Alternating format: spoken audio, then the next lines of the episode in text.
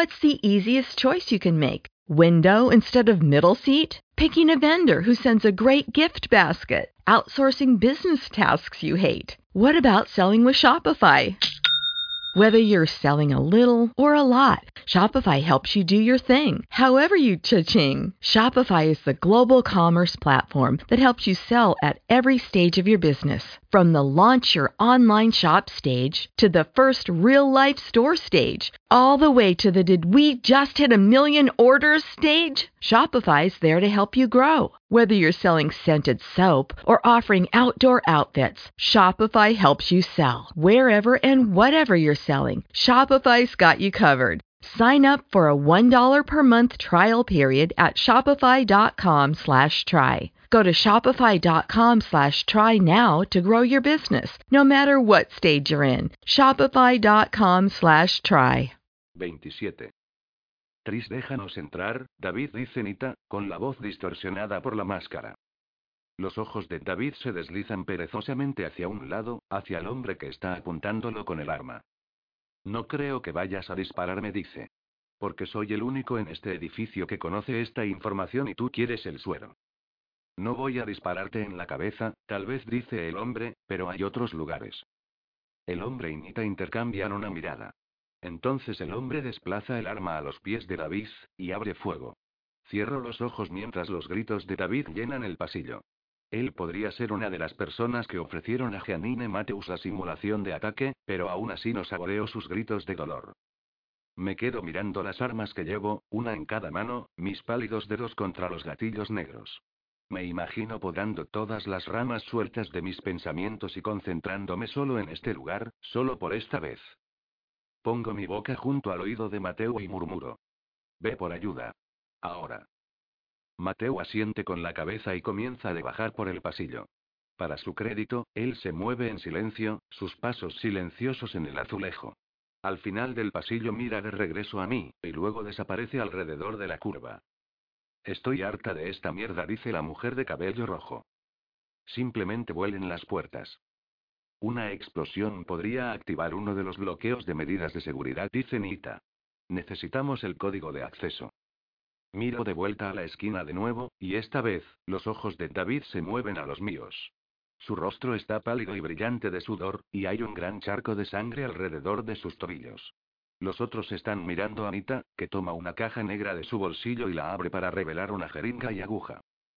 Pensé que dijiste que esa cosa no funciona en él, dice el hombre con el arma. Dije que él podía resistirse a él, no que no funcionaba en absoluto, dice ella. David, esta es una mezcla muy potente de suero de la verdad y suero del miedo. Voy a inyectarte con ella si no nos dices el código de acceso. Sé que esto es culpa de tus genes, Nita dice David débilmente. Si te detienes ahora, puedo ayudarte, puedo y Nita sonríe con una sonrisa torcida. Con gusto, ella le mete la aguja en su cuello y presiona el émbolo. David se desploma, y luego su cuerpo se estremece, y después lo hace nuevamente. Él abre mucho los ojos y grita, mirando el vacío, y yo sé lo que está viendo, porque lo he visto yo misma, en la sede de erudición, bajo la influencia del suero del miedo. Miré mis peores temores cobrando vida. Nita se arrodilla delante de él y agarra su cara. David. Dice con urgencia. Puedo hacer que se detenga si nos dices cómo entrar en esta habitación. ¿Me escuchas? Él jadea y sus ojos no se centran en ella, sino en algo por encima de su hombro. No lo hagas. Grita, y se lanza hacia adelante, hacia lo que sea que el fantasma del suero le está mostrando. Nita pone un brazo sobre su pecho para mantenerlo estable, y él grita. No y. Nita lo sacude. Haré que dejen de hacerlo si me dices cómo entrar. Ella. Dice Davis, y las lágrimas brillan en sus ojos. Él y el nombre y el nombre de quién, nos estamos quedando sin tiempo. Dice el hombre con el arma apuntando hacia David. O tenemos el suero o lo matamos y ella dice David, señalando el espacio delante de él. Señalándome. Estiro mis brazos alrededor de la esquina de la pared y disparo dos veces. La primera bala golpea la pared. La segunda golpea al hombre en el brazo, por lo que su gran arma se va al suelo. La mujer pelirroja apunta su arma hacia mí, o la parte de mí que ella puede ver, medio oculta por la pared, y Nita grita. Alto el fuego, Tris. Dice Nita, no sabes lo que estás haciendo y probablemente tienes razón, digo, y abro fuego de nuevo. Esta vez mi mano es firme y mi objetivo es mejor, así que golpeo el costado de Nita, justo encima de su cadera. Ella grita en su máscara y agarra el agujero en su piel, hundiéndose hasta las rodillas con las manos cubiertas de sangre. David se arrastra hacia mí con una mueca de dolor mientras pone el peso sobre la pierna lesionada. Envuelvo mi brazo alrededor de su cintura y giro su cuerpo alrededor, así que está entre mí y los soldados restantes. Luego presiono una de mis armas en la parte posterior de su cabeza. Todos ellos se congelan. Puedo sentir mi corazón en la garganta, en mis manos, detrás de mis ojos. Abren fuego, y yo le disparo en la cabeza, digo. No matarías a tu propio líder, dice la mujer de cabello rojo. Él no es mi líder. No me importa si vive o muere, le digo. Pero si creen que voy a dejarlos obtener el control de ese suero de la muerte, están locos. Empiezo a arrastrarme hacia atrás, con David gimiendo delante de mí, todavía bajo la influencia del cóctel de suero. Agacho mi cabeza y giro mi cuerpo hacia los lados, por lo que estoy segura detrás de él. Mantengo una de las armas contra su cabeza. Llegamos al final del pasillo, y la mujer me llama mentirosa. Ella dispara y golpea a David justo por encima de la rodilla, en la otra pierna. Él se derrumba con un grito, y estoy expuesta. Me sumerjo en el suelo, golpeando los codos en este, mientras una bala va más allá de mí, el sonido vibrando dentro de mi cabeza. Entonces siento algo caliente extendiéndose a través de mi brazo izquierdo, y veo sangre, por lo que mis pies se apresuran al suelo, en busca del arma. La encuentro y disparo a ciegas por el pasillo. Agarro a David por el cuello y lo arrastro alrededor de la esquina, el dolor punzando en mi brazo izquierdo. Oigo pasos corriendo y gemidos. Pero no vienen de detrás de mí, sino que vienen del frente. La gente me rodea, Mateo entre ellos, y algunos de ellos agarran a David y corren con él por el pasillo. Mateo me ofrece su mano. Me zumban los oídos. No puedo creer que lo hice. 28. El hospital está lleno de gente, todos ellos gritando y corriendo hacia atrás y adelante o tirando de las cortinas cerrándolas. Antes de sentarme registré todas las camas por Tobías. Él no estaba en ninguna de ellas. Todavía estoy temblando de alivio. Uriano está aquí tampoco. Él está en una de las otras habitaciones, y la puerta está cerrada, no es una buena señal. La enfermera que toca mi brazo con un antiséptico está sin aliento y mira a su alrededor a toda la actividad en lugar de mi herida. Me han dicho que se trata de un rozón menor, nada de qué preocuparse. Puedo esperar, si necesita hacer otra cosa le digo. Tengo que encontrar a alguien de todos modos. Ella frunce sus labios y luego dice. Necesitas puntos de sutura. Es solo un rozón. No en tu brazo, en tu cabeza, dice, señalando un punto por encima de mi ojo.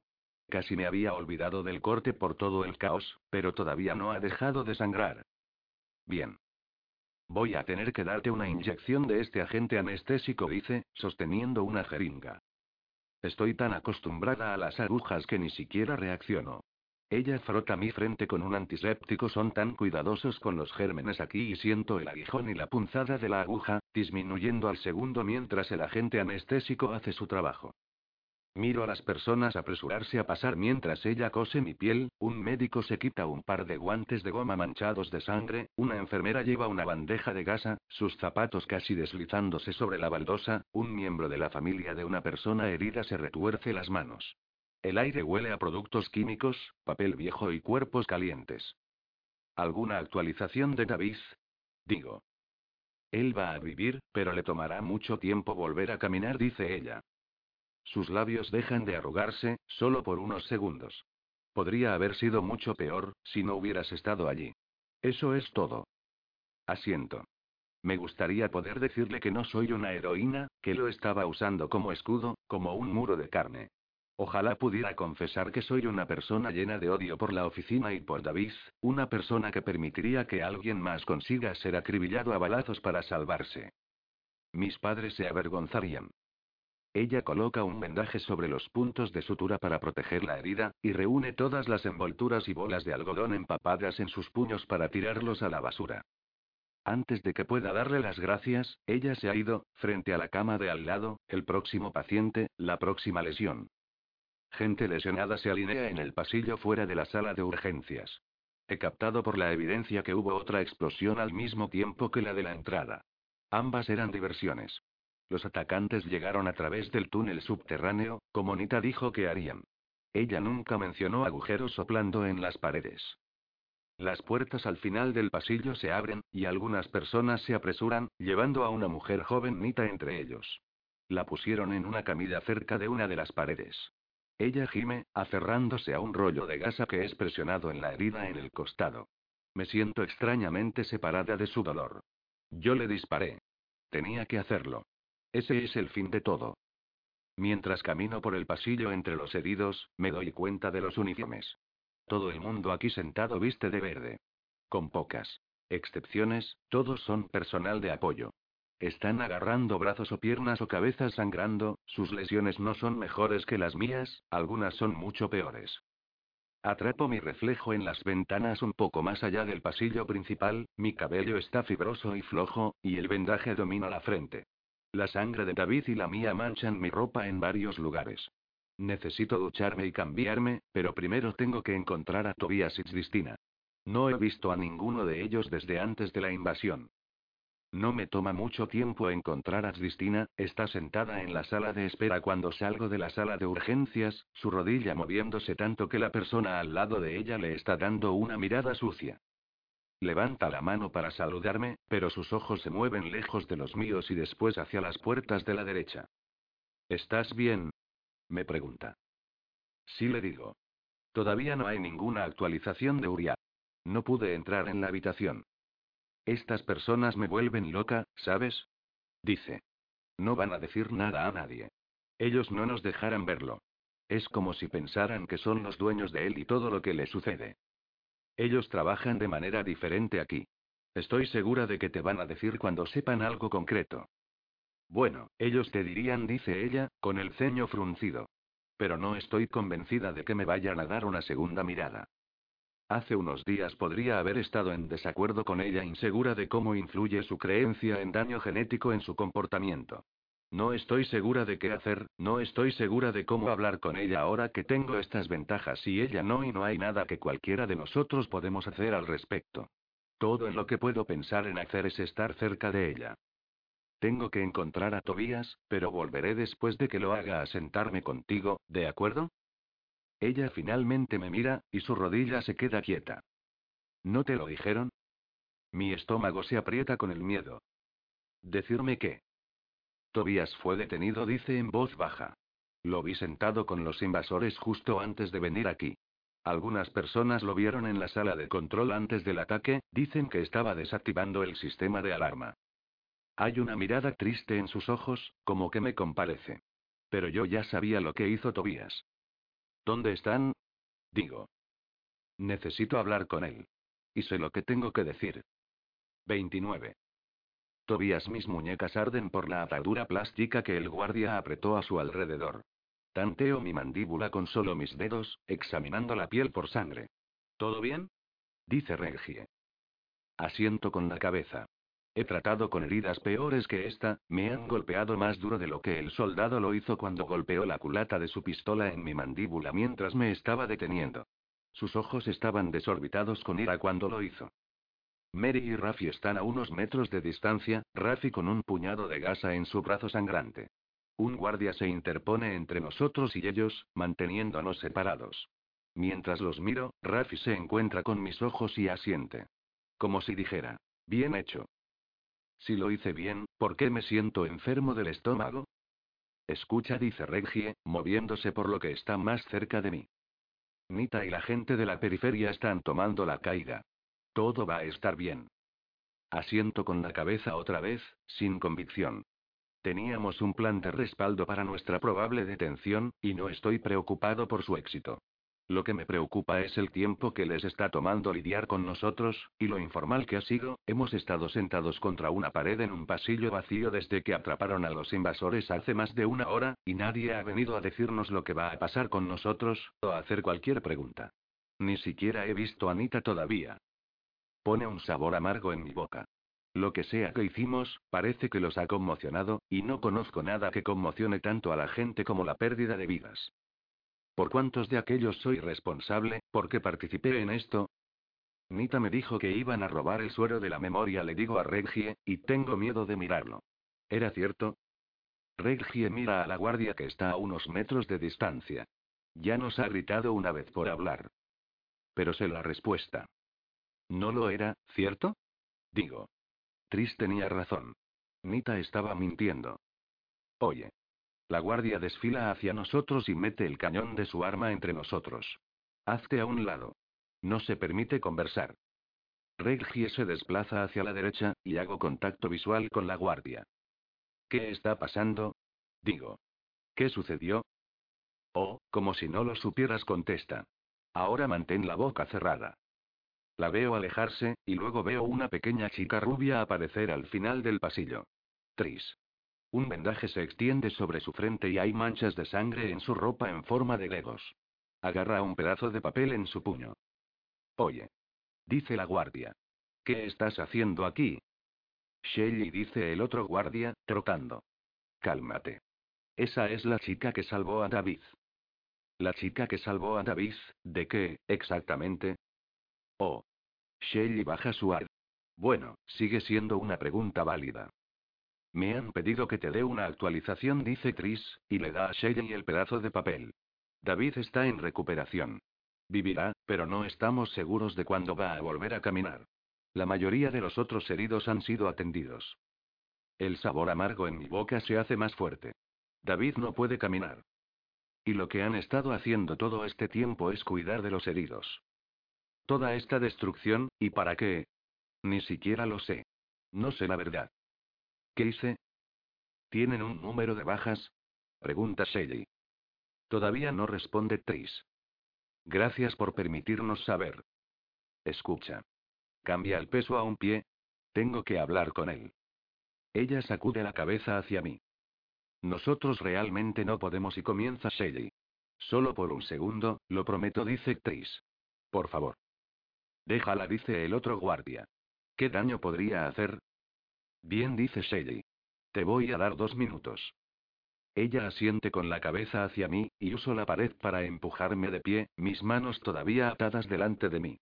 Tris se acerca, pero no tan cerca, el espacio y sus brazos cruzados, forman una barrera entre nosotros que puede ser también una pared. Mira a algún lugar al sur de mis ojos. Tris, yo y quieres saber lo que hicieron tus amigos? Dice. Su voz tiembla, y no cometo el error de pensar que es por llorar. Es ira. No buscaban el suero de la memoria. Fueron tras el veneno, el suero de la muerte. Para poder matar a un montón de gente importante del gobierno y comenzar una guerra. Miro hacia abajo, a mis manos, al azulejo, a la punta de sus zapatos. Una guerra. No sabía y tenía razón. Yo tenía razón, y no me escuchaste. Una vez más dice, tranquila. Sus ojos se bloquean sobre los míos, y me encuentro con que no quiero el contacto visual que anhelaba, porque me desarma, pieza por pieza. Uriah estaba parado justo enfrente de uno de los explosivos que hicieron explotar como distracción. Está inconsciente y no estamos seguros de que vaya a despertar. Es extraño cómo una palabra, una frase, una oración, puede sentirse como un golpe en la cabeza. ¿Qué? Todo lo que puedo ver es la cara de Uriah cuando golpeó la red después de la ceremonia de elección, la sonrisa aturdida que llevaba mientras Zeke y yo lo tiramos sobre la plataforma al lado de la red. O sentado en el salón de tatuajes, su oído pegado adelante para que no se pusiera en el camino de Tori mientras dibujaba una serpiente en su piel. Uriah podría no despertar. Uriah, yéndose para siempre. Y le prometí. Le prometí a Zeke que cuidaría de él, le prometí. Es uno de los últimos amigos que tengo, dice con voz rota. No sé si alguna vez seré capaz de verte de la misma manera. Se aleja. Oigo la voz amortiguada de Shelly diciendo que me siente y me hundo hasta las rodillas, dejando que mis muñecas se apoyen en las piernas. Me esfuerzo por encontrar una manera de escapar de esto, el horror de lo que he hecho, pero no hay ninguna lógica sofisticada que me pueda liberar, no hay manera de salir.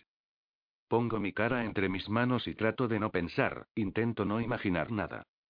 La luz del techo en la sala de interrogatorios refleja un círculo confuso en el centro de la mesa.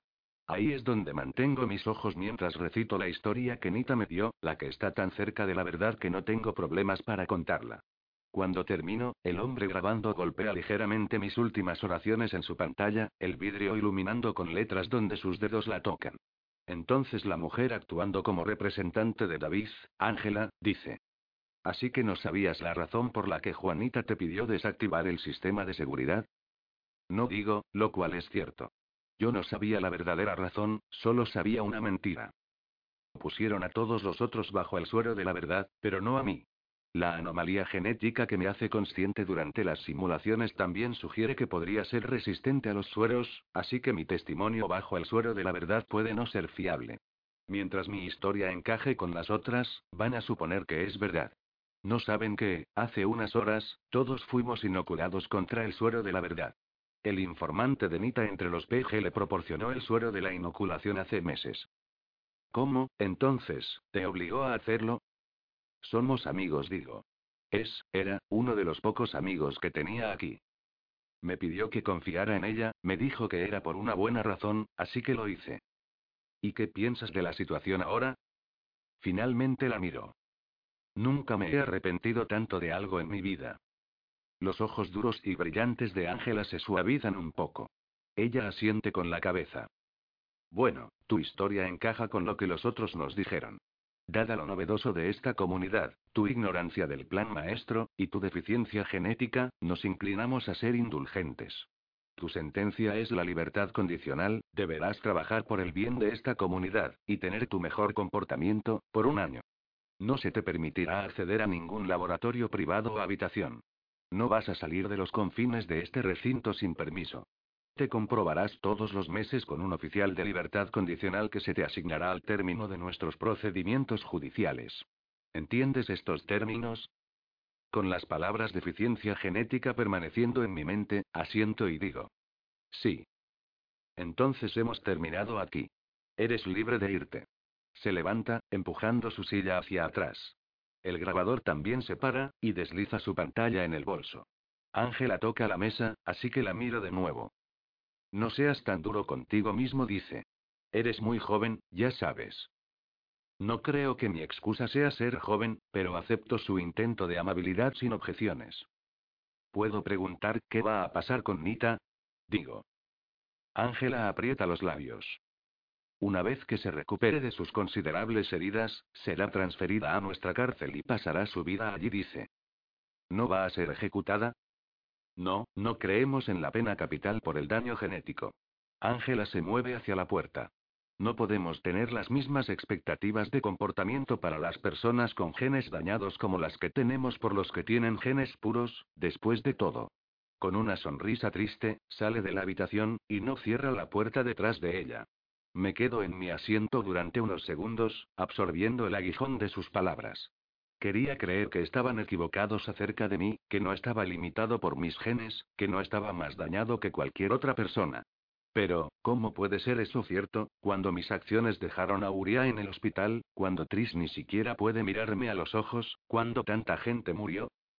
Me cubro la cara y aprieto los dientes mientras las lágrimas caen, aguantando la ola de desesperanza como si fuera un puño, golpeándome. Para el momento en que me levanto para irme, los puños de mis mangas, usados para limpiar mis mejillas, están húmedos, y mi mandíbula adolorida. 30. Tris, ¿has entrado? Cara está de pie a mi lado, sus brazos doblados.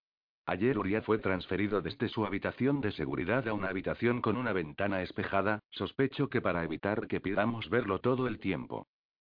Cristina está sentada junto a su cama ahora, tomando su débil mano. Pensé que él se rompería como una muñeca de trapo deshilachada, pero no se ve tan diferente, excepto por algunos vendajes y rasguños. Siento que podría despertar en cualquier momento, sonriendo y preguntándose por qué todos están mirándolo fijamente. Estuve allí anoche, digo. Solo no parecía correcto dejarlo solo. Hay algo de evidencia para sugerir eso, dependiendo en la extensión del daño del cerebro, puede en algún nivel escucharnos y sentirnos, dice Cara. Sin embargo, me dijeron que su diagnóstico no era bueno. A veces todavía quiero golpearla. Como si necesitara que me recordaran que es probable que Uriano se recupere. Sí, Después de que dejé el lado de Uriah la noche anterior, deambulé por el recinto sin dirección. Debería haber estado pensando en mi amigo, balanceándose entre este mundo y lo que sea que venga después, pero en su lugar pensé en lo que le dije a Tobías. Y cómo me sentí cuando lo miré, como si algo se estuviera rompiendo. No le dije que era el final de nuestra relación. Quería hacerlo, pero cuando lo estaba mirando, las palabras eran imposibles de pronunciar. Siento lágrimas reuniéndose de nuevo, como lo habían hecho cada hora más o menos desde ayer, y las alejo, tragándomelas. Así que salvaste a la oficina, dice Cara, girándose hacia mí. Pareces involucrarte en un montón de problemas. Supongo que todos deberíamos agradecerte el ser firme en una crisis. No salvé la oficina. No tengo interés en salvar la oficina, replico. Mantengo un arma lejos de manos peligrosas, eso es todo. Espero un rato. ¿Acabas de hacerme un cumplido? Soy capaz de reconocer las fortalezas de otra persona, responde Cara, y sonríe. Adicionalmente, creo que nuestros problemas están resueltos ahora, ambos en un nivel lógico y emocional. Aclara su garganta un poco, y me pregunto si está finalmente reconociendo que tiene emociones que la ponen incómoda, o algo más. Suena como que sabes algo acerca de la oficina que te ha hecho enojar. Me pregunto si podrías decirme lo que es.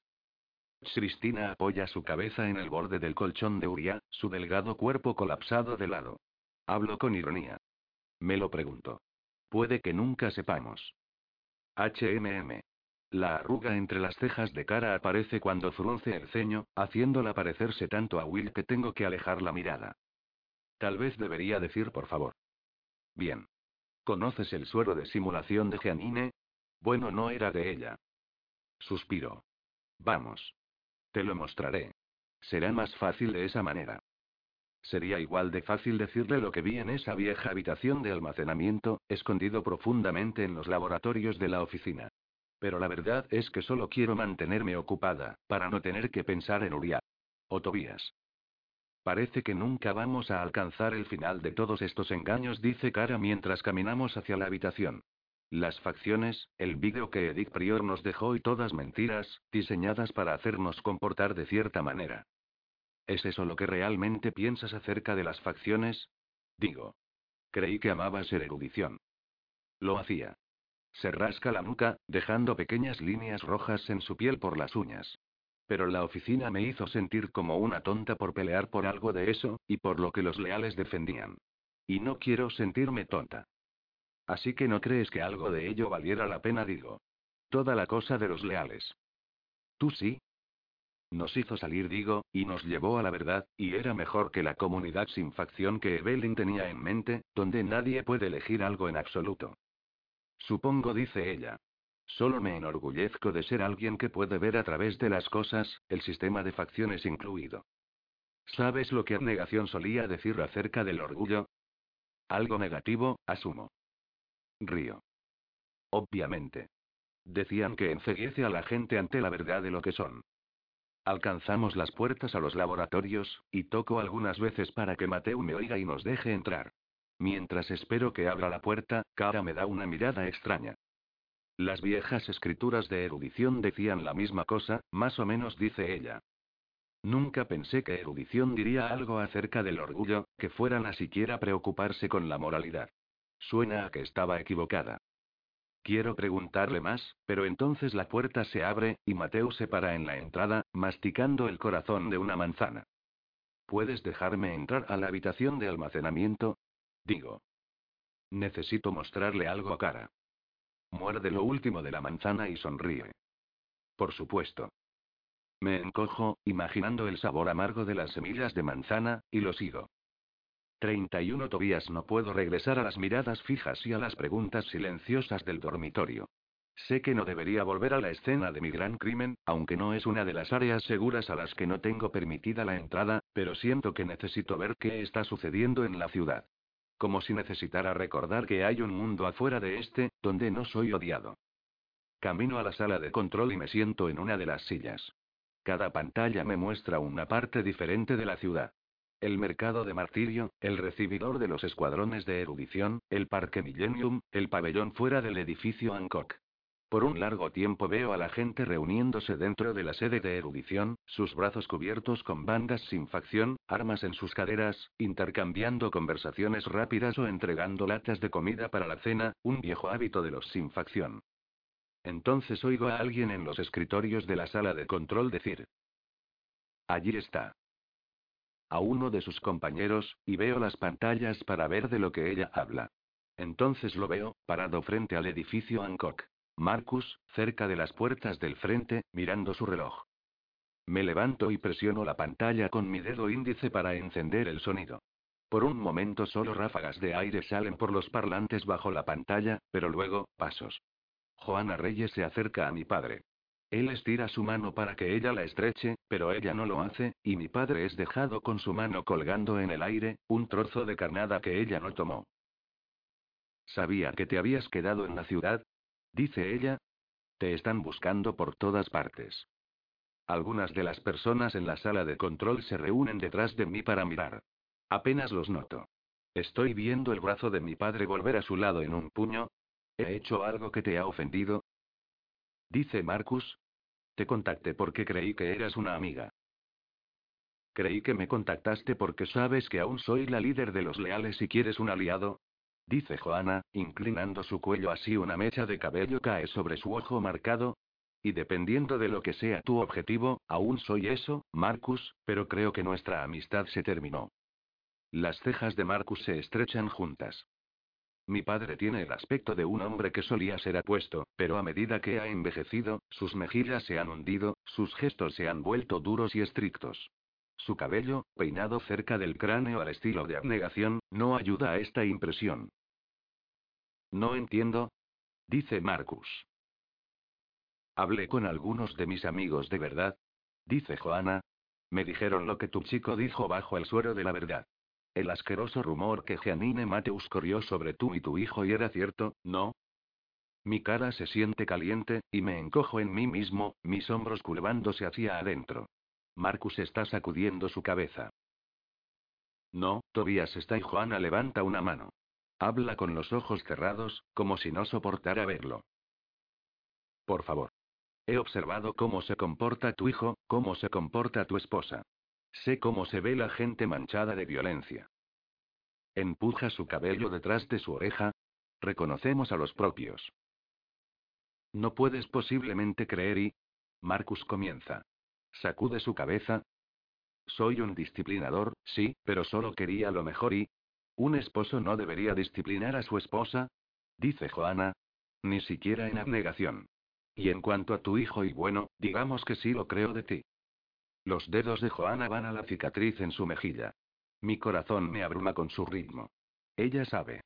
Ella sabe, no porque me haya oído confesar mi vergüenza en la sala de interrogación de verdad, sino porque sabe, lo ha experimentado ella misma. Estoy seguro. Me pregunto de parte de quién y su madre. ¿Su padre? ¿Alguien más? Parte de mí siempre se preguntó qué haría mi padre si lo hubiera confrontado directamente con la verdad.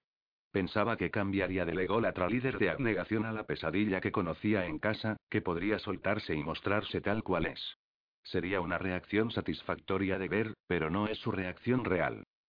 Solo se para allí viéndose confundido, y por un momento me pregunto si en realidad lo está, si en su enfermo corazón cree en sus propias mentiras sobre disciplinarme. El pensamiento crea una tormenta dentro de mí, un rugiente trueno y un volar de viento. Ahora que he sido honesta. Dice Joana con un poco más de calma ahora. ¿Puedes decirme por qué me citaste aquí? Marcus cambia a un nuevo tema como si el anterior nunca hubiese sido discutido. Veo en él a un hombre que se divide en compartimientos y puede cambiar entre ellos a su antojo. Uno de ellos estaba reservado solo para mi madre y para mí.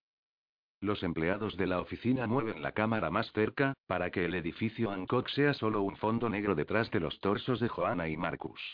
Sigo una línea diagonal por la pantalla para no tener que mirarlo. ¿Evelyn y los sin facción son tiranos? Dice Marcus. La paz experimentada entre las facciones, antes del primer ataque de Jeanine puede ser restaurada, estoy seguro. Y quiero tratar de hacerlo. Creo que es algo que tú quieres también. ¿Lo es? Dice Joana. ¿Cómo crees que deberíamos hacer con eso? Esta es la parte que quizás no te guste, pero espero que mantengas una mente abierta. Dice Marcus. Evelyn controla la ciudad porque controla las armas, no tendrá ni de cerca tanto poder y puede ser desafiada. Joana asiente, y raspa con su zapato el pavimento. Solo puedo ver el lado suave de su cara desde este ángulo, el cabello limpio pero rizado, la boca llena. ¿Qué quisieras que haga? Dice ella. Déjame unirme a ti en liderar a los leales. Dice él. Fui líder de abnegación. Prácticamente fui el líder de esta ciudad entera. La gente correrá detrás de mí. La gente ya ha corrido, señala Joana. Y no detrás de una persona, detrás del deseo de reinstalar las facciones. ¿Quién dice que te necesito? No es por desmerecer tus logros, pero los leales aún son muy insignificantes como para ser más que una pequeña revuelta. Dice Marcus. Hay más sin facción que lo que cualquiera podría saber. Si me necesitas. Lo sabes. Mi padre tiene un modo de persuadir a la gente sin encanto que siempre me ha confundido. Expresa sus opiniones como si fueran hechos, y de alguna manera su completa falta de duda te hace creerle. Esa cualidad me asusta ahora, porque sé lo que me dijo. Que estoy roto, que no valgo nada, que no era nada. ¿Cuántas de esas cosas me hizo creer? Puedo ver a Joana comenzando a creerle, pensando en el pequeño montón de gente que ha reunido a la causa leal. Pensando en el grupo que envió detrás de la cerca, con cara, y nunca vio de nuevo. Pensando en lo sola que está y en lo rica que es la historia de él y su liderazgo. Quiero gritarle a través de las pantallas que no confíe en él, decirle que solo quiere las facciones de vuelta porque sabe que puede volver a su lugar de líder de nuevo. Pero mi voz no puede alcanzarla, no podría ni aunque estuviera a su lado. Con cuidado, Joana le dice. ¿Puedes prometerme que en la medida de lo posible, tratarás de limitar la destrucción que causaremos? Marcus dice. Por supuesto. Ella asiente de nuevo, pero esta vez para sí misma. A veces necesitamos luchar por la paz. Dice, más para el pavimento que para Marcus. Creo que es una de esas veces. Y creo que serías útil para convocar gente. Es el comienzo de la rebelión leal que he estado esperando desde que oí que el grupo se había formado. Incluso aunque me pareció inevitable dado que Evelyn eligió gobernar, me siento enfermo. Parece que las rebeliones no se detienen, en la ciudad, en los campos, en cualquier lugar. Solo son aire entre ellos, y tontamente, llamamos a esos respiros paz. Me alejo de la pantalla, pretendiendo dejar la sala de control detrás de mí, tomar aire fresco donde pueda. Pero mientras me voy, veo otra pantalla, mostrando a una mujer de cabello oscuro caminando adelante y atrás en una oficina en la sede de erudición. Evelyn, por supuesto que mantienen imágenes en la mayoría pantallas de la sala de control. Tiene sentido. Evelyn empuja sus manos por su cabello, enredando sus dedos por los mechones. Cae a un sillón, papeles cayendo al suelo alrededor y pienso, está llorando. Pero no estoy seguro de por qué, dado que no veo a sus hombros temblar. Oigo a través de los parlantes, un golpe en la puerta. Evelyn se endereza, ordena su cabello, limpia su cara y dice, Adelante. Terese entra, su banda de sinfacción puesta. Acabamos de recibir noticias de las patrullas, dicen que no han visto señales de él. Genial. Evelyn sacude la cabeza. Lo exilio y se queda dentro de la ciudad. Debe estar haciendo esto solo para molestarme. ¿O se ha unido a los leales y lo están escondiendo? Dice Terese metiendo su cuerpo en una silla de oficina. Retuerce papel contra el piso con sus botas. Bueno, obviamente. Evelyn pone su brazo contra la ventana y se apoya en ella, mirando la ciudad y más allá de ella, al pantano. Gracias por ponerme al día. ¿Lo encontraremos? Dice Terese. No puede haber ido lejos. Juro que lo encontraremos. Solo quiero que se vaya. Dice Evelyn, su voz apretada y pequeña, como la de un niño. Me pregunto si aún le tiene miedo, del modo que yo le tengo, como una pesadilla que sigue resurgiendo durante el día. Me pregunto qué tan similares seremos yo y mi madre, en lo profundo, donde importa. Lo sé. Dice Terese, y se va. Me paso un largo tiempo mirando a Evelyn viendo por la ventana, sus dedos retorciéndose a su lado. Siento como si me hubiera convertido en la mitad de mi padre y de mi madre, violento e impulsivo y desesperado y asustado. Siento que he perdido control de en lo que me he convertido. 32. Trisavid me llama a su oficina al día siguiente, y temo que recuerde cómo lo usé como un escudo cuando estaba alejándome del laboratorio de armas, cómo apunté un arma a su cabeza y dije que no me importaba si vivía o moría. Zoe me encuentra en el vestíbulo del hotel y me conduce por el pasillo principal y luego por otro, largo y estrecho, con ventanas a mi derecha que muestran una pequeña flota de aviones posados en filas sobre el concreto. Poca nieve toca el vidrio, una temprana probada de invierno, y se derrite en cuestión de segundos. La miro de reojo mientras caminamos, con la esperanza de ver cómo es cuando piensa que nadie la está mirando, pero ella parece igual que siempre alegre, pero formal. Como si el ataque nunca hubiese sucedido. Él va a estar en una silla de ruedas, dice cuando llegamos al final del estrecho pasillo. Es mejor no hacer una gran cosa de eso. No le gusta ser compadecido. No lo compadezco. Me esfuerzo por mantener la furia fuera de mi voz. La haría sospechosa. No es la primera persona que alguna vez fue golpeada por una bala. Siempre olvido que has visto mucha más violencia de lo que nosotros hemos visto, dice Zoe, y escanea su tarjeta en la barrera de seguridad que alcanzamos. Miro a través del cristal a los guardias en el otro lado, se paran erguidos, con sus armas en sus hombros, mirando hacia adelante. Tengo la sensación de que tienen que estar así todo el día. Me siento pesada y adolorida, como si mis músculos estuvieran comunicando un dolor emocional más profundo. Uria todavía se encuentra en estado de coma. Todavía no puedo mirar a Tobias cuando lo veo en el dormitorio, en la cafetería y en el pasillo sin ver la pared explotada al lado de la cabeza de Uria. No estoy segura cuándo, o si alguna vez, va a mejorar. No estoy segura si esas heridas son de las que pueden sanar. Caminamos pasando por delante de los guardias, y el azulejo se convierte en madera bajo mis pies. Pequeñas pinturas con marcos dorados decoran las paredes, y justo frente a la oficina de David hay un pedestal con un ramo de flores en él. Son pequeños detalles, pero el efecto es que siento como si mi ropa estuviera manchada con suciedad. Zoe llama, y una voz grita. Adelante. Ella abre la puerta para mí, pero no me sigue adentro. La oficina de David es espaciosa y cálida, las paredes llenas de libros alineados cuando no están con ventanas. En el lado izquierdo hay un escritorio con unas pantallas de cristal suspendida por encima de él, y en el lado derecho hay un pequeño laboratorio con muebles de madera en lugar de los de metal. David se sienta en una silla de ruedas, con las piernas cubiertas de un material rígido, para mantener los huesos en su lugar para que puedan sanar, asumo. Se ve pálido, pero lo suficientemente sano. Aunque sé que él tenía algo que ver con el ataque de simulación, y con todas esas muertes, encuentro dificultades para emparejar las acciones con el hombre que veo delante de mí. Me pregunto si esto es lo que pasa con los hombres malos. Que para alguien ellos parecen hombres buenos, hablan como hombres buenos y son tan agradables como hombres buenos. Tris. Él se empuja hacia mí y presiona una de mis manos entre las suyas. Mantengo mi mano firmemente en la suya, aunque su piel se siente seca como papel y siento rechazo por él. Eres muy valiente, dice, y luego libera mi mano. ¿Cómo están tus lesiones? Me encojo de hombros. He estado peor. ¿Cómo están las tuyas? Me tomará un poco de tiempo caminar una vez más, pero están seguros de que lo haré. Algunas personas de nuestro pueblo están desarrollando aparatos ortopédicos sofisticados de todos modos, así que puedo ser el primer caso experimental si tengo que hacerlo, dice, las comisuras de sus ojos se arrugan. ¿Podrías empujarme detrás del escritorio? Sigo teniendo problemas de dirección. Lo hago, colocando sus rígidas piernas debajo del escritorio y dejando que el resto de su cuerpo siga.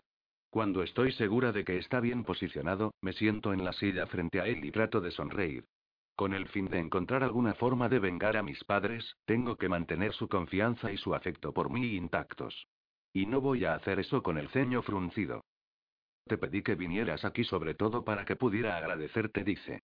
No puedo pensar en muchos jóvenes que hubiesen venido por mí en vez de correr para cubrirse, o que hubieran sido capaces de salvar este recinto como lo hiciste. Pienso en presionar una pistola en su cabeza y amenazar su vida, pero trago duro. Y la gente con la que viniste han estado en un estado lamentable de cambio continuo desde su llegada, dice. No estamos muy seguros de qué hacer con todos ustedes, para ser honestos, y estoy seguro que ustedes mismos no saben qué hacer con ustedes, pero tengo pensado en algo que me gustaría que hicieras. Soy el líder oficial de este recinto, pero aparte de eso, tenemos un sistema de gobierno similar al de abnegación, así que estoy asesorado por un pequeño grupo de concejales. Me gustaría que comenzaras el entrenamiento para esa posición. Mis manos se aprietan alrededor de los apoyabrazos. Ya ves, vamos a tener que hacer algunos cambios por aquí ahora que hemos sido atacados, dice. Vamos a tener que tomar una postura más fuerte para nuestra causa. Y creo que tú sabes cómo hacerlo. No puedo discutir con eso. ¿Qué? Me aclaro la garganta. ¿Qué implicaría el entrenamiento para esa formación? Asistir a nuestras reuniones, por un lado dice, y aprender los pros y los contras de nuestro recinto, la forma en que funcionamos, de arriba a abajo, nuestra historia, nuestros valores, y así sucesivamente. No puedo permitirte que seas parte del Consejo en ninguna capacidad oficial a una edad tan joven, y hay una vía que debes seguir. Ayudar a uno de los actuales miembros del Consejo, pero te estoy invitando a avanzar por el camino, si lo deseas. Sus ojos, no su voz, me preguntan la cuestión. Los concejales son probablemente las mismas personas que autorizaron el ataque de simulación y se aseguraron que fuera transmitido a Janine en el momento adecuado. Y él quiere que me siente entre ellos y aprenda a convertirme en ellos. A pesar de que puedo sentir el sabor de la bilis en la parte posterior de mi boca, no tengo ningún problema en contestar. Por supuesto le digo, y sonrío. Sería un honor. Si alguien te ofrece una oportunidad para estar más cerca de tu enemigo, siempre la tomas. Sé eso sin tener que haberlo aprendido de nadie.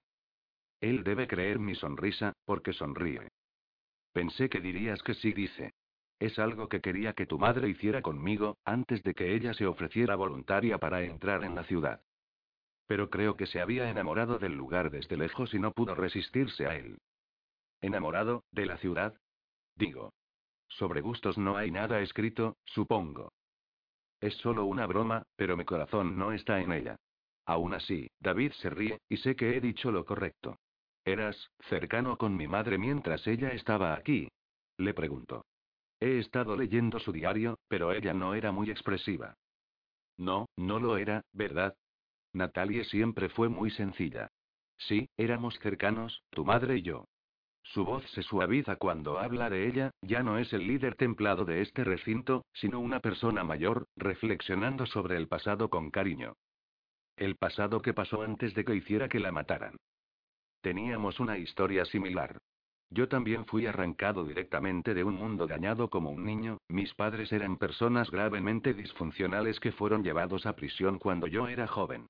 En lugar de sucumbir a la adopción en un sistema sobrecargado de huérfanos, mis hermanos y yo corrimos a la frontera, el mismo lugar donde tu madre también tomó refugio años más tarde, y solamente yo salí de allí con vida. No sé qué decir a eso, no sé qué hacer con la simpatía creciendo dentro de mí por un hombre que se ha hecho cosas terribles. Me quedo mirando mis manos e imagino que mis entrañas son de metal líquido endureciendo el aire, tomando una forma de la que nunca van a cambiar de nuevo. Vas a tener que ir por ahí con nuestras patrullas mañana. Vas a poder ver la frontera, dice. Es algo importante para que un futuro miembro del Consejo vea. Estaría muy interesada, le digo. Encantador. Bueno, no me gusta terminar nuestro tiempo juntos, pero tengo un poco de trabajo con el que ponerme al día, dice. Voy a tener a alguien notificándote acerca de las patrullas, y nuestra primera reunión del consejo es el viernes a las 10 de la mañana, así que voy a estar viéndote pronto. Me siento desesperada, no le pregunté lo que quería. No creo que haya alguna vez una oportunidad. Ya es demasiado tarde ahora, de todos modos. Me levanto y me acerco a la puerta, pero entonces él vuelve a hablar. Tris, siento como si tuviera que ser abierto contigo si vamos a confiar el uno en el otro, dice. Por primera vez desde que lo conocí, David se ve casi, temeroso. Sus ojos están abiertos, como los de un niño. Sin embargo, un momento después, la expresión se ha ido. Puedo haber estado bajo la influencia de un cóctel de sueros en el momento, dice, pero sé lo que les dijiste para evitar que nos dispararan. Sé que les dijiste que me matarías para proteger lo que había en el laboratorio de armas. Mi garganta se siente tan apretada que casi no puede respirar. No te alarmes, dice. Es una de las razones por la que te ofrecí esta oportunidad. ¿Por qué? Demostraste la cualidad que más necesito en mis asesores, dice. Que es la capacidad de hacer sacrificios por un bien mayor. Si vamos a ganar esta lucha contra el daño genético, si vamos a salvar a los experimentos de ser cerrados, tendremos que hacer sacrificios. ¿Entiendes eso, no? Siento un destello de rabia y me fuerzo a sentir. Nita ya nos dijo que los experimentos estaban en peligro de ser disueltos, así que no me sorprendió escuchar que es verdad. Pero la desesperación de David por salvar la obra de su vida no es excusa para matar a una facción, a mi facción. Por un momento me quedo con la mano en el pomo de la puerta, tratando de reponerme, y luego decido tomar un riesgo. ¿Qué hubiera pasado si hubiesen hecho otra explosión para entrar en el laboratorio de armas? Le pregunto.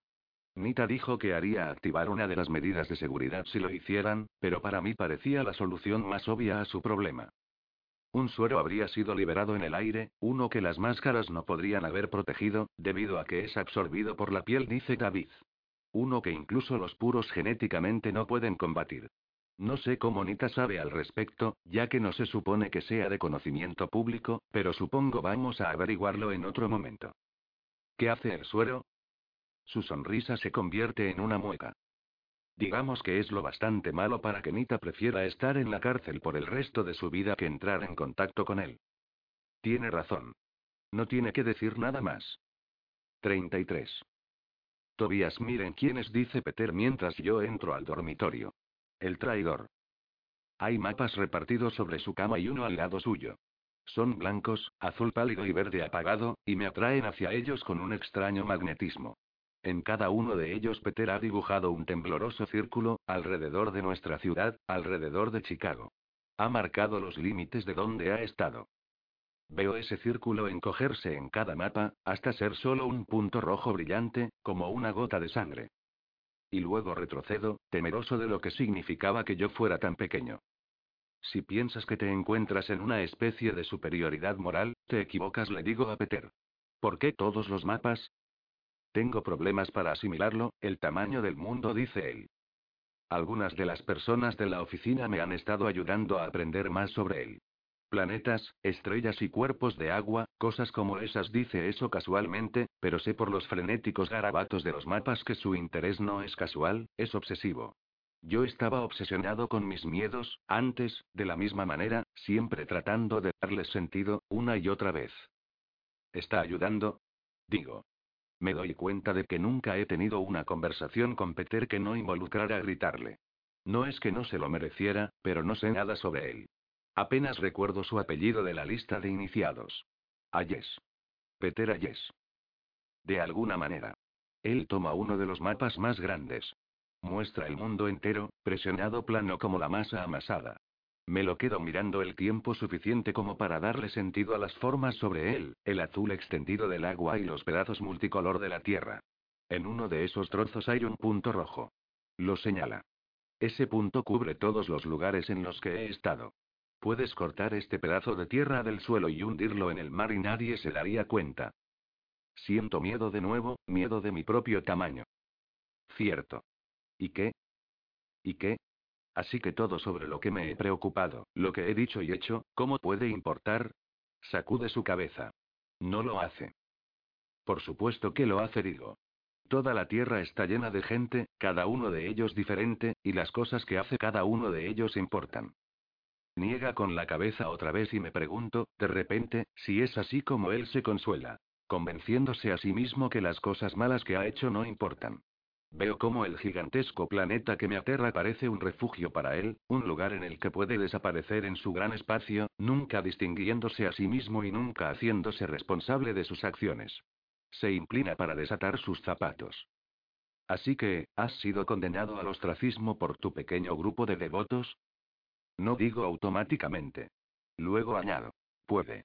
Pero no son mis devotos. Por favor. Son como el culto de cuatro, no puedo parar de reír. ¿Celoso? ¿Te gustaría tener un culto de psicópatas que llamar propio? Una de sus cejas se crispa. Si fuera un psicópata, ya te habría matado mientras duermes. Y ha añadido mis globos oculares a tu colección de globos oculares, sin duda.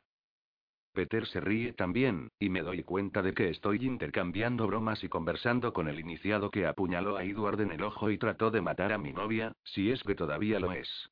Pero entonces, también es la osadía que nos ayudó a acabar con la simulación de ataque y salvó a Tris de una muerte horrible. No estoy seguro de cuál de esas acciones deben de pesar más en mi mente. Tal vez debería olvidarlo todo, dejar que comenzara de nuevo. Tal vez deberías unirte a mi pequeño grupo de personas odiadas, dice Peter. Hasta ahora, Caleb y yo somos los únicos miembros, pero dado lo fácil que es conseguir estar en el lado malo de esa chica, estoy seguro de que nuestros números crecerán. Me tenso. Tienes razón. Es fácil conseguir estar en su lado malo. Todo lo que tienes que hacer es tratar de conseguir que la maten. Mi estómago se retuerce. Yo casi la mato. Si ella hubiera estado más cerca de la explosión, podría estar como Uria, conectada a tubos en el hospital, con la mente silenciosa. No es de extrañar que ella no sepa si quiere quedarse conmigo o no. La comodidad de hace un momento se ha ido. No puedo olvidar lo que hizo Peter porque él no ha cambiado. Sigue siendo la misma persona que estaba dispuesta a matar, mutilar y destruir para subir a la cima de su clase de iniciados. Y no puedo olvidar lo que hice tampoco. Me levanto. Peter se apoya contra la pared y entrelaza sus dedos sobre su estómago. Solo digo que si ella decide que alguien no sirve para nada, todo el mundo dice lo mismo. Es un extraño talento para alguien que solía ser solo otro estirado aburrido, ¿no es así? Y tal vez demasiado poder para una sola persona, ¿verdad? Su talento no es controlar las opiniones de otras personas, digo, es por lo general estar en lo correcto sobre las personas. Él cierra sus ojos. Lo que tú digas, cuatro. Todas mis extremidades se sienten frágiles por la tensión. Dejo el dormitorio y los mapas con los círculos rojos, aunque no estoy seguro de a dónde ir. Para mí, Tris siempre ha parecido magnética de una forma que no puedo describir, y de la que ella no era consciente. Nunca la he temido o odiado por ello, de la manera en que Peter lo hace, pero entonces, siempre he estado en una posición favorable, no amenazado por ella. Ahora que he perdido esa posición, puedo sentir el tirón hacia el resentimiento, tan fuerte y seguro como una mano alrededor de mi brazo. Me encuentro en el jardín del atrio de nuevo, y esta vez, una luz resplandece detrás de las ventanas. Las flores se ven hermosas y salvajes a la luz del día, como despiadadas criaturas suspendidas en el tiempo, sin moverse. Cara trota hacia el atrio, su cabello despeinado y flotando sobre su frente. Aquí estás. Es terriblemente fácil perder a la gente en este lugar. ¿Qué pasa? Bueno, ¿y estás bien, cuatro? Me muerdo el labio con tanta fuerza que siento un pellizco. Estoy bien. ¿Qué pasa? Estamos teniendo una reunión, y tu presencia es requerida. ¿Quiénes nosotros exactamente? dañados genéticamente y simpatizantes de DGS que no quieren dejar que la oficina se salga con la suya en ciertas cosas, dice ella, y entonces inclina la cabeza hacia un lado. Pero mejores planificadores que los últimos con los que te encontraste. Me pregunto quién se lo dijo. ¿Sabes sobre la simulación de ataque? Mejor aún, reconocí el suero de la simulación en el microscopio cuando Tris me lo mostró, dice Cara. Sí, lo sé. Niego con la cabeza. Bueno, no voy a involucrarme en esto de nuevo. No seas idiota, dice ella. La verdad que has oído sigue siendo cierta. Esta gente sigue siendo la responsable de las muertes de la mayor parte de abnegación y de la esclavitud mental de osadía y de la destrucción de nuestro modo de vida, y algo tiene que hacerse al respecto. No estoy seguro de si quiero estar en la misma habitación que Tris, sabiendo que podríamos estar a punto de terminar, sería como estar en el borde de un acantilado. Es más fácil fingir que no está pasando cuando no estoy a su alrededor. Pero Cara dice algo con lo que simplemente tengo que estar de acuerdo con ella. Sí, algo tiene que hacerse. Ella toma mi mano y me lleva por el pasillo del hotel. Sé que tiene razón, pero estoy inseguro, incierto por participar en otro intento de resistencia. Aún así, ya me estoy moviendo hacia ello, una parte de mí ansiosa con la oportunidad de moverme de nuevo, en lugar de estar congelado delante del material de vigilancia de nuestra ciudad, como he estado. Cuando está segura de que la estoy siguiendo, me suelta la mano y se coloca el pelo detrás de la oreja. Todavía resulta raro no verte en azul, digo. Es hora de dejar que todo eso se vaya, creo, me responde. Incluso si pudiera volver atrás, no lo querría, en este punto. ¿No echas de menos las facciones? De hecho, sí. Me mira. Ha pasado suficiente tiempo entre la muerte de Willy y la actualidad, así que ya no lo veo cuando la miro, solo veo a cara. La conozco mucho más de lo que lo conocía a él. Ella tiene un toque de su amabilidad, lo suficiente para hacerme sentir que puedo tomarle el pelo sin ofenderla. Prosperé en erudición. Muchas personas dedicadas al descubrimiento y la innovación, era una maravilla. Pero ahora que sé lo grande que es el mundo y bueno. Supongo que me he vuelto demasiado grande para mi facción, como consecuencia. Ella frunce el ceño. Lo siento, fue muy arrogante. ¿A quién le importa? A alguna gente lo hace. Es bueno saber que no eres uno de ellos. Me he dado cuenta, ya que no puedo evitarlo, que algunas de las personas que paso de camino a la reunión me dan miradas desagradables, o me evitan. Me han odiado y evitado antes, como el hijo de Belling Johnson, una tirana sin facción, pero me preocupan más ahora. Ahora sé que he hecho algo que me hace digno de ese odio. Los he traicionado a todos ellos. Cara dice. Ignóralos. No saben lo que es tomar una decisión difícil. Apuesto que tú no lo habrías hecho. Eso es solo porque me han enseñado a ser cautelosa cuando no conozco toda la información y a ti te han enseñado que tomar riesgos puede producir grandes recompensas. Me mira de reojo. O, en este caso, ninguna recompensa. Para en la puerta de los laboratorios de Mateo y del supervisor, y llama. Mateo la abre de un tirón y le da un mordisco a la manzana que está sosteniendo. Le seguimos al interior de la habitación donde me enteré que no era divergente. Tris está ahí, de pie junto a Tristina, quien me mira como si fuera algo podrido que necesita ser desechado. Y en la esquina junto a la puerta está Khaled, su cara manchada de moretones. Estoy a punto de preguntarle qué le había pasado cuando me doy cuenta de que los nudillos de Tris están del mismo color, y de que ella no lo está mirando muy intencionadamente. O a mí. Creo que estamos todos, dice Mateu. Vale, y así que Ium. Tris, soy muy malo en esto. Lo eres, en realidad responde con una sonrisa. Siento una llamarada de celos. Ella se aclara la garganta. Entonces, sabemos que estas personas son las responsables del ataque a abnegación, y que no se puede confiar en ellas para proteger nuestra ciudad por más tiempo. Sabemos que queremos hacer algo al respecto y que el anterior intento de hacerlo ha sido y sus ojos van a la deriva hacia los míos y su mirada me hace un hombre más pequeño, desaconsejable finaliza. Podemos hacerlo mejor. ¿Qué propones? Dice Cara. Todo lo que sé por ahora es que quiero exponerlos como lo que son, dice Tris. El grupo entero no puede posiblemente saber lo que sus líderes han hecho y quiero mostrarles. Tal vez entonces elijan nuevos líderes que no traten a la gente del interior como experimentos prescindibles. Pensé, tal vez, en una infección generalizada de suero de la verdad, por así decirlo, y recuerdo el peso del suero de la verdad, llenándome en todos los lugares vacíos, los pulmones, el vientre y la cara. Recuerdo lo imposible que me parecía que Tris se hubiera levantado el peso suficiente como para mentir. No funcionará, digo. Son PG, ¿recuerdas? Los puros genéticamente pueden resistir el suero de la verdad. Eso no es necesariamente verdad, dice Mateu, pellizcando el cordón alrededor de su cuello y luego girándolo. No hemos visto a muchos divergentes resistiendo al suero de la verdad. Solo a Tris, en los últimos tiempos.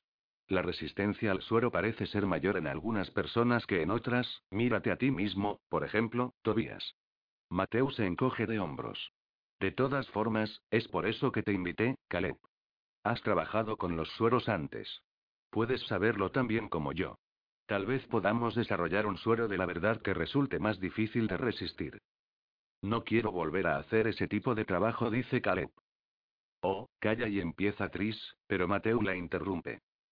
Por favor, Caleb dice. Caleb y Tris intercambian una mirada. La piel de la cara de él y la de los nudillos de ella es casi del mismo color, púrpura azul verde, como si estuviera dibujado con tinta. Esto es lo que pasa cuando los hermanos chocan, se hieren el uno al otro de la misma manera. Caleb se hunde contra el borde del mostrador, tocando con la parte posterior de su cabeza los armarios metálicos. Bien, dice Caleb. Mientras te comprometas a no utilizar esto contra mí, Beatrice. ¿Por qué iba a hacerlo? Pregunta Tris. Puedo ayudar, dice Cara, levantando una mano. He trabajado en los sueros también, como erudición. Genial. Mateo aplaude con sus manos. Mientras tanto, Tris estará jugando al espía. ¿Qué hay de mí? Dice Cristina. Tenía la esperanza de que tú y Tobías pudieran congraciarse con Regie, dice Tris. David no quiso decirme sobre las medidas de seguridad del laboratorio de armas, pero Nita no puede haber sido el único que sabía de ellas. ¿Quieres que me congracie con el chico que hizo estallar los explosivos que pusieron a Uria en coma? Dice Cristina. No tienen que ser amigos, dice Tris, solo tienes que hablar con él sobre lo que sabe. Tobías puede ayudarte. No necesito a cuatro. Puedo hacerlo sola, contesta Cristina. Se desplaza sobre la mesa de examen, rompiendo el papel que tiene debajo de ella con su muslo, y me da otra mirada agria. Sé que debe ser la cara en blanco de Uriala que ve cuando me mira. Siento que hay algo atascado en mi garganta. Me necesitas, en realidad, porque él ya confía en mí, digo. Y esas personas son muy reservadas, lo que significa que para ellos será necesario la sutileza. Puedo ser sutil, dice Cristina. No, no puedes. Él tiene un punto y canta Tris con una sonrisa. Cristina le golpea el brazo y Tris le golpea la espalda. Todo está decidido, entonces dice Mateu. Creo que deberíamos vernos de nuevo después de que Tris haya estado en la reunión del consejo, que es el viernes. Vengan aquí a las 5. Se acerca a Cara y Caleb y les dice algo sobre compuestos químicos que yo no entiendo muy bien. Cristina sale, chocándome con el hombro mientras deja la sala. Tris levanta sus ojos hacia los míos. Tenemos que hablar, digo. Bien, dice ella, y la sigo al pasillo. Estamos al lado de la puerta hasta que todo el mundo ha salido. Sus hombros se retraen como si estuviera tratando de hacerse más pequeña, tratando de evaporarse en el lugar, y estamos muy separados, con todo el ancho del pasillo entre nosotros. Trato de recordar la última vez que la besé y no puedo. Finalmente estamos solos, y el pasillo está tranquilo. Mis manos comienzan a temblar y a adormecerse, como siempre hacen cuando entro en pánico. ¿Crees que alguna vez me perdonarás? Pregunto. Niega con la cabeza, pero dice. No lo sé. Creo que eso es lo que tengo que averiguar. Tú sabes y tú sabes que nunca quise que Uriah saliera herido, ¿verdad? Miro los puntos que cruzan su frente y añado. O tú. Yo nunca quise hacerte daño tampoco. Está dando golpecitos con su pie, su cuerpo cambiando con el movimiento. Ella asiente. Lo sé. Tenía que hacer algo, digo. Tenía que hacerlo. Mucha gente salió herida, dice ella. Todo porque tú hiciste caso omiso de lo que dije, porque, y esta es la peor parte, Tobías, porque pensaste que estaba siendo mezquina y celosa. Solo una chica tonta de 16 años, ¿verdad? Niega con la cabeza. Nunca te llamaría tonta o mezquina, digo severamente. Pensé que tu juicio estaba nublado, sí. Pero eso es todo. Eso es suficiente. Sus dedos se deslizan por su cabello y se envuelven alrededor de él. Es lo mismo otra vez, no es así. No me respetas tanto como dices que lo haces. Cuando se llega a esto, todavía crees que no puedo pensar racionalmente y no es eso lo que está pasando. Digo con vehemencia. Te respeto más que nadie. Pero ahora me pregunto qué te molesta más, que haya tomado una decisión estúpida o que no fuera tu decisión. ¿Qué se supone que significa eso? Significa, digo, que puedes haber dicho que solo querías que fuéramos honestos el uno con el otro, pero creo que realmente querías que yo siempre estuviera de acuerdo contigo. No puedo creer que hayas dicho eso. Te equivocaste y sí, me equivoqué. Estoy gritando ahora, y no sé de dónde viene la ira, salvo que puedo sentirla girando en mi interior, violenta, cruel y más fuerte de lo que la he sentido en días.